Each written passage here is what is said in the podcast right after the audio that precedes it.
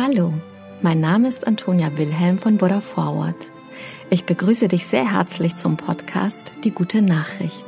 In diesem Abendpodcast erzählen wir, welche Nachricht uns besonders bewegt und inspiriert hat. Die Geschichten sind für alle Menschen geeignet, die den Tag mit einer guten Nachricht ausklingen lassen wollen. Eine gute Nachtgeschichte also für jung und alt. Mit Die gute Nachricht setzen wir ein Gegengewicht. Mit großen und kleinen Geschichten über Glück, Gelingen und Entwicklungen, die Hoffnung machen und das Herz wärmen.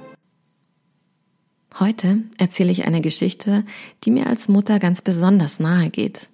Denn sie handelt von einem kleinen Jungen, dem acht Jahre alten Joe aus Oldenburg, nachdem in der vergangenen Woche tagelang verzweifelt gesucht wurde. Gott sei Dank ist er am Samstag lebend in einem Gully aufgefunden worden. Den Umständen entsprechend geht es ihm gut. Wie der Junge in das Kanalsystem gelangt ist, dem will die Polizei nun nachgehen.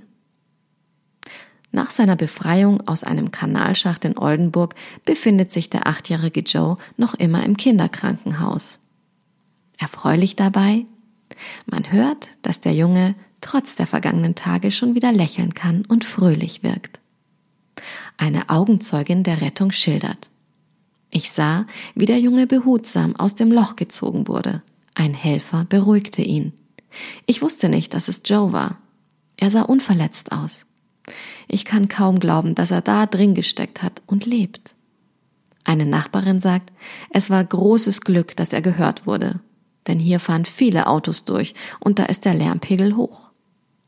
Der Vater bedankt sich für die Mithilfe der Bevölkerung bei der Suche nach Joe.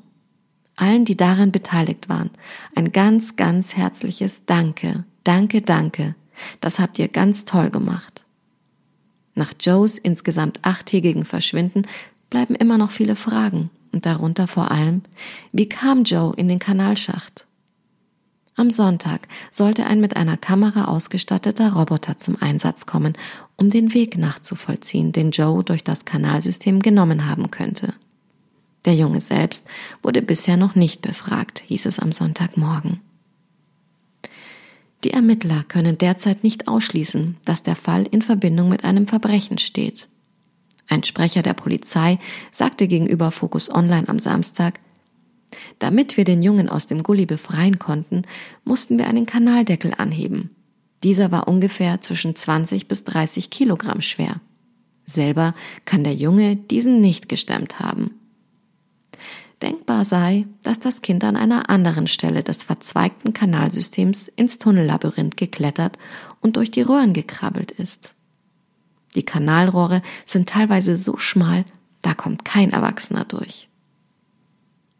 Ein Spaziergänger hatte in einem Wohnviertel im Stadtteil Donnerschwee gegen 6.20 Uhr ein leises Wimmern aus der Richtung eines Kanaldeckels gehört und sofort die Polizei, Feuerwehr und Rettungsdienste verständigt. Danke dafür nochmal. Als sie den schweren Deckel öffneten, fanden sie den kleinen Jungen. Gefunden wurde das geistig behinderte Kind damit nur wenige hundert Meter von seinem Elternhaus entfernt. Und in dem Stadtteil war er auch zuletzt gesehen worden. Die Menschen in der niedersächsischen Universitätsstadt bangten um den Jungen und viele gingen auch auf eigene Faust auf die Suche. So wie drei Leute um die 30 Jahre, die am Freitag einen Spielplatz und Waldstücke absuchten. Der kleine Ort am Stadtrand gehört schon zu Bad Zwischenahn im Kreis Ammerland. Da ist ein kleines Kind, das Hilfe braucht, sagte einer der drei. Joe sei ein kleiner Junge aus der Nachbarschaft, auch wenn er ihn nicht persönlich kenne.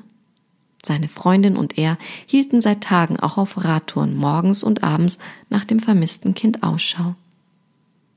Nun endlich die Rettung, auf die alle gehofft hatten.